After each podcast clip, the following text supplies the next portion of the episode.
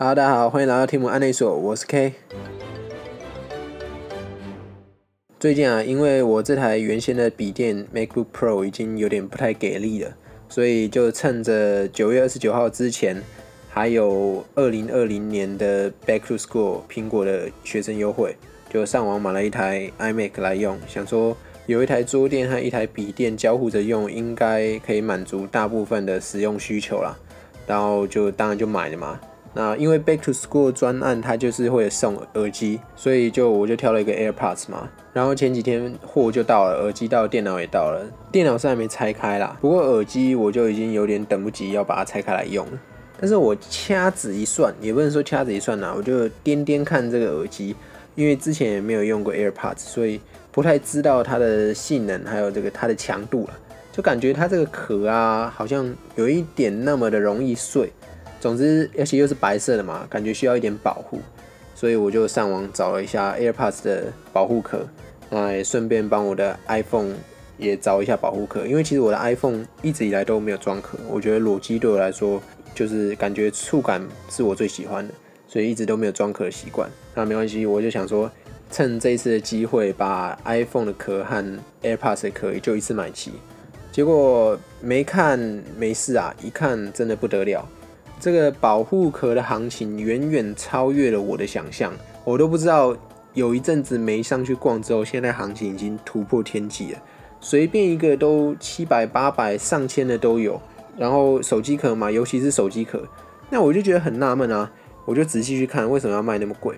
我就看，哎，有些手机壳嘛，最最主要就是主打一些什么防摔啊，然后包覆性很好啊，还有什么的防尘，我不知道，反正总之它。功能很多啦，那接着我就去看了网络上一些影片嘛，有些有叶配啊和代言，哎，我就发现一个很奇怪的点，为什么他们每一只手机装上壳之后就开始拿来摔，开始狂摔猛摔，柏油路摔，然后呃，你一般掉下去就算，它是用力摔，有些比较走心的还拿到二楼摔。我在想，哎，买的是手机，哎，又不是篮球，你当篮球在那边拍哦，到底谁平常会这样子摔手机？不小心摔到路上也就罢了，也力气力道也不会这么大。谁平常没事会那么用力的去摔自己手机啊？我真的是有点不太懂诶。如果平常有些人有这个习惯，那他可能这个精神科需要这个预约一下。谁谁会这样子摔手机？那那些厂商嘛，不外乎就是主打军规的防摔规格。我就觉得更奇怪啊！我又没有带我的手机去打仗，你跟我军规要干嘛？我 是怎样？我。我要是拿它去什么十字军东征哦，还是什么共匪打过来的时候，我要带它上战场。啊，进军营手机全部被没收，也没有办法测试它军规军在哪里啊，全部在保管室里面，真的是有点不太懂哎。我觉得三五年后啦，一些比较极端的厂商，我猜那个合适的合适啊，合一合二，那反应炉的门会被他们敲开，直接把手机丢进去，再拿出来说这个是防辐射、防防高温的。带去外太空玩都没问题，反正马斯克说了嘛，以后这个太空旅行是常态啊，去太空跟去日本好像差不多意思。不过言归正传啊，今天想要讨论的就是，我虽然平常不是一个非常省钱的人，我更不是一个节俭的人，但是有些钱我真的就是花不下去，就像我刚才讲那种很贵的手机壳，我认为啦，这就是一种变相的阶级剥削，因为其实阶级剥削。一般来说，我们会认为说啊，好像只发生在一些比较贫穷啊，或者是比较底层的一些劳工身上。但我认为其实并不然，每一个层级的人都会被阶级剥削，不管是最底层非常贫穷的那些人，还是一些中产阶级，甚至到富人阶层，都是可能被阶级剥削的目标之一。举个例子来说好了，我记得前几年有个新闻，就是 LV 上万块的包包，其实它实际的成本就差不多两三百块。两三百块的包包卖你上万甚至数十万块，还是会有人买单。为什么？因为这些有钱的人嘛，他追求就是与众不同、独一无二。只要你做得出来，他就愿意花这个钱，就跟豪车、名车一样嘛。那些厂商在剥有钱人的皮，绝对是更不手软啊。再举一个例子来说啦，世界上最大的汽车集团就是福斯集团嘛。他每卖出一辆车，他的利润只有差不多四趴左右。但相比之下，法拉利卖量它的利润有十八趴这么多，可想而知，虽然法拉利的成本一定比生产一辆福斯的成本高非常多，但是法拉利的定价。之于它成本的比例，绝对远高于一辆福斯汽车，非常的多，根本就是看不到车尾灯那种等级啦。但这又何妨呢？因为有钱人他就钱多嘛，他被扒了那么多层皮，他还是非常高兴啊，因为他获得独一无二的尊荣感。一辆车好几百万、数千万，他花起来不痛不痒嘛？被扒了五层皮，他还是满血啊！皮够厚，体质够硬啊！但是相对来说，那些资产可能只有这些大富豪千分之一甚至万分之一的，不要说很贫穷人，就是一般的、一般的上班族等等的。他虽然无法参与被法拉利和 LV 这种高档的产品剥削的过程，但在实际的生活中啊，其实也常常花钱在一些不知所措的地方。被扒了很多层皮，而且还乐此不疲啊！明明月底就要吃土了，还花一些钱在根本就是不重要的东西上，但是他错过那东西的价值，可能是被外界所影响，可能是被厂商广告所迷惑，等等等，很明显是没有思考清楚的。就以现在大部分台湾人人手一只 iPhone 的情况来看嘛，以刚才手机壳做举例，一只 iPhone 平均拿拿捏两万五千块钱好了。两万五千块钱，你都花两万五千块买一只手机了，你会舍不得花一千块去买那个壳吗？我想大部分人都不会。但究竟是这个壳能够带给你这样相对应的价值，所以你买它？还是只是因为在这个手机和壳的价格比例之下，有人觉得两万五千块钱的手机配一个一千块钱的壳是非常理所当然的，而且不足挂齿。反正我都花这么多钱买了，当然要配一个好一点的壳啊。所以现在很多厂商就瞄准了这样的心理，去特定的针对这一些的人开发出那一系列的产品，反正五花八门嘛，各种各样的功能、图案、材质等等等。已经无从判别这个事情的本质，反正已经被扰乱了嘛，看得眼花缭乱。反正看了也是看，我就加减买一个吧，就这样子。那以前只有手机就算了，现在 AirPods 出之后，AirPods 的壳也开始热卖起来了。AirPods 的壳一个可能跟手机壳不相上下，但是它的价格可能是手机的三分之一而已，甚至不到。那这样比起来就很恐怖了，一个 AirPods 的壳可能占了 AirPods 总价格的十趴。如果你用这个 AirPods 不止买一个壳的话，有些人可能疯狂到买三四个、四五个，你就花了一半的钱在买这些壳上面。我觉得就是，哇，这个不知道是厂商太聪明，还是消费者有时候被混淆了。不过这终究还是各取所需啦，不能说有一定的对错。有些人就喜欢那个图案啊，或者什么这个颜色等等等，当然喜欢就可以买。只是有些广告词啊，还有一些宣传方式，我并不是太认同。这很明显就是来敲竹杠的啊！要叫我缴智商税嘛？我是不会被他称心如意的啦。除了这种手机壳嘛，还有一种钱我也是绝对不会花，而且是日常生活中一定会碰到，就是手摇杯。手摇杯我有个原则啊，超过七十块以上的手摇杯我是绝对不会买的，因为我认为那就是一杯饮料，七十块真的太贵了，太贵了，花不下去。星巴克那种我还认为要另当别论，因为星巴克至少它有提供座位，甚至有电。还有厕所，你可以在那边待一整个下午，等等等。那根本很多饮料店也没有也没有设店面给你做啊，就是一杯饮料卖八九十那种，我觉得真的太超过了。很明显，那些商家已经知道了，他要做给这杯饮料的形象，不是只是一杯饮料，而是你生活快乐的泉源，一个小确幸啊。有了这杯，好像 整整天的活力都来了，生活的不如意也都一扫而去。算是提高了它的附加价值啦，所以它可以提高它的定价，跟我刚才讲的手机壳差不多意思。因为手机壳也可以代表出一个人一些品味嘛，独特的一些审美观，给一种自己的专属感，这都是有一点在提高产品的附加价值啊。但我认为就是用一种非常不能说是欺骗啊，但是有一点投机的行为。所以我认为，其实啊，阶级剥削并不只是老板，就是好像每天压榨你的工时啊，然后给你很少的薪水，那是你的老板在压榨你啊。外面的世界还有成千上万的老板想要从你的口袋里面掏出你的所剩无几的钱。刚才讲的都是那样子的情况嘛。那进而一来，不管大的小的，他都要赚。你看房子那么贵，现在饮料也那么贵，难怪可以说现在就是穷人越穷。富人越富嘛，因为富人、有钱人他什么都要赚，他不会放过任何一次机会。那穷人是什么？他什么都要花，他也不会放过任何一次花钱的机会。那造成贫富不均，我认为也不能完全归咎于这个体制的不公啦。有时候人在消费的时候还是要多注意一点。那我前面其实还有提到一个名词，就叫智商税。这个智商税跟阶级剥削，我认为是有那么一点程度的相关啊，不能说完全相关，但是它的概念我觉得差不多。